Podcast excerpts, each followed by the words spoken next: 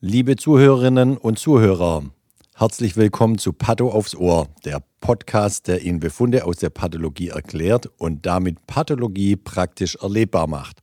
Mein Name ist Sven Perner, ich bin Professor für Pathologie, Lehrstuhlinhaber und Direktor der Pathologie der Uni Lübeck und des Forschungszentrums Borstel. Hallo auch von meiner Seite. Ich bin Dr. Christiane Kümpers, Fachärztin am Institut für Pathologie der Universität zu Lübeck und gleichzeitig die Unterrichtsbeauftragte.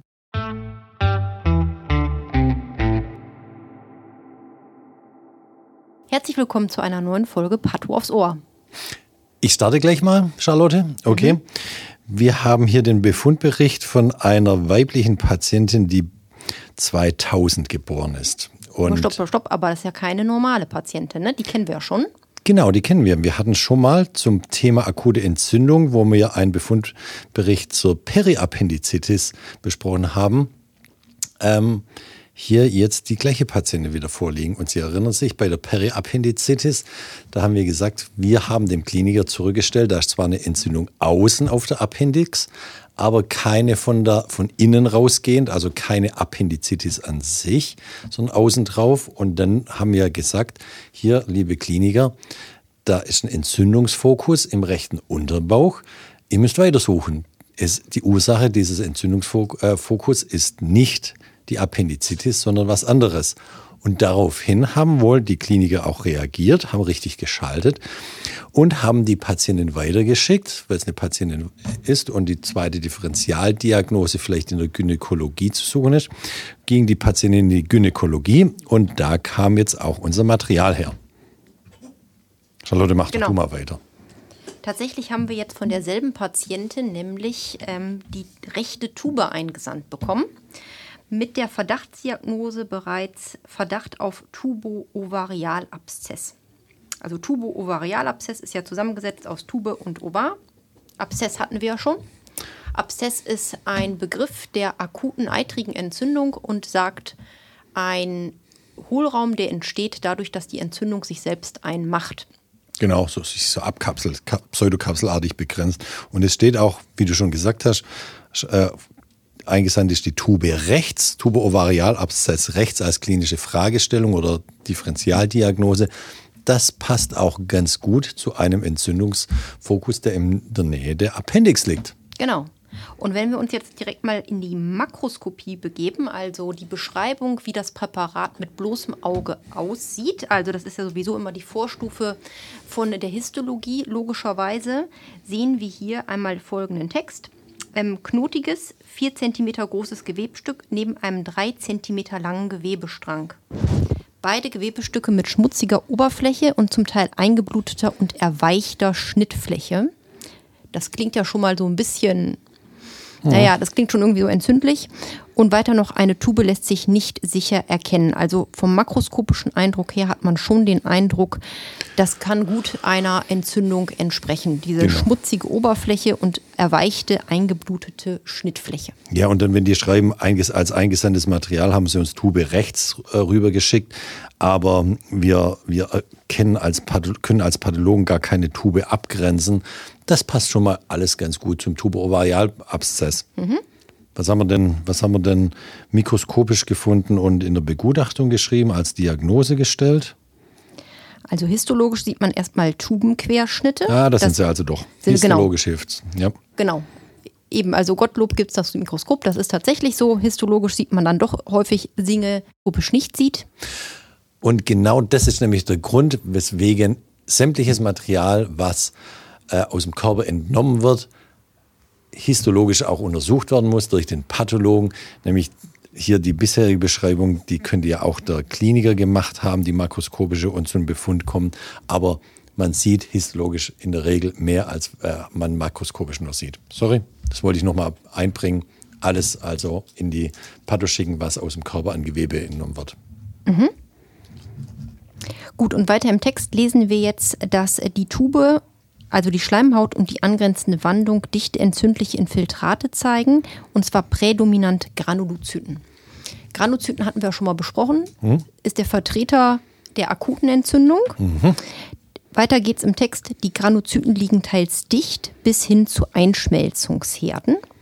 in der muskulären Wandung und im Stammhautstroma ansonsten auch reichlich Fibroblastenproliferate mit Kapillarsprossungen. Oberflächlich Fibrinabscheidung, teilweise auch hier reichlich Granulozyten. Also das vorherrschende Bild ist die granulozytäre Entzündung, also die akute Entzündung. Wir haben hier noch beschrieben die Einschmelzungsherde, das ist das, äh, die histologische Beschreibung für einen Abszess. Und was haben wir noch? Ähm, diese Fibroblastenproliferate und Kapillarsprossung, das sind ja schon die ersten Zeichen ähm, der chronischen Entzündung und der Reparatur des Defekts. Genau. Genau. Wir hatten wir jetzt die Begutachtung noch gar nicht gesagt, aber du hast schon alles vorweggenommen. Ui. Macht ja nichts. Ich verzeihe dir. Dann lese ich auch mal die Begutachtung bzw. die Diagnose, ob da genau das dann auch steht, was wir hier so zusammen erarbeitet haben. Da steht also Resektate der Tube rechts mit hochfluorierter, hochfluorider, phlegmonös, eitriger bis absedierender sowie granulierender Salpingitis und Perisalpingitis passen zu dem angegebenen Tuberovarialabszess und fluorider, fibrinös, eitriger Peritonitis. Wunderbar, haben wir alles. Also noch die phlegmonös-eitrige Entzündung, also diese diffuse Ausbreitung haben wir hier besprochen, den Abszess, die Salpingitis, ähm, die granulierende Salpingitis als Hinweis, dass eben die Tube schon äh, auch länger entzündet ist und die Perisalpingitis, dass die Entzündung von der Tubenschleimhaut bis an die Peritonealoberfläche äh, hochgebrochen ist. Und das war dann auch genau das, was dann auf die Appendix im dem ähm, äh, Vorbefund, den wir besprochen haben, äh, übergesprungen ist. Genau. Dann immer ganz wichtig, schreiben wir noch drunter, kein Anhalt für Malignität. Wer sich jetzt übrigens fragt, wo das Ovar ist, wo ja die Angabe war Tubo-Ovarialabszess, mhm. das Ovar wird bei so jungen Frauen natürlich äh, belassen, in der Hoffnung, dass das sich praktisch äh, wieder selber repariert in im Körper. Also mhm. das will man natürlich eigentlich äh, nicht resizieren, das Ovar. Dementsprechend ist jetzt hier nur die Tube und das angrenzende Weichgewebe resiziert ja. worden. Genau, wunderbar. Und in der Regel geht auch die Entzündung von der Tube aus und nicht vom Ovar, sondern wenn es ein äh, wenn dann springt die Entzündung auf das Ovar über, war hier wahrscheinlich intraoperativ so nicht gegeben. Genau. Ähm, Sven, ich finde ja, du bist ein bisschen schnell rübergegangen über die Entzündung. Ich wollte noch mal kurz äh, das rekapitulieren, auch vom letzten Mal. Mhm. Die phlegmonös-eitrige Entzündung, das ist wieder die Ausbreitungsform der akuten eitrigen Entzündung, also phlegmonös diffuse Ausbreitung, absidierend. Die Entzündung schafft sich ihren eigenen Hohlraum. In mhm. der Histologie ist letzteres die Einschmelzungsherde. Die Granuzyten liegen hier also so dicht, dass sie das Gewebe an der Stelle einschmelzen und kaputt machen. Das ist die Absidierung und die granulierende Entzündung, das ist eben das, was wir histologisch sagen, die Fibroblastenproliferate. Und in dem neuen Bindegewebe sind halt auch immer als Blut, äh, zur Blutversorgung die Kapillarsprossungen drin. Das ist also nochmal die Histologie dazu. Schön erklärt. Genau, danke. Und eine absedierende Entzündung, gleichen Sprung zu, zu den verschiedenen Formen der Nekrose. Die absedierende Entzündung ist eine Kolliquationsnekrose. Ich glaube, jetzt haben wir wirklich alles ähm, in die Tiefe erklärt.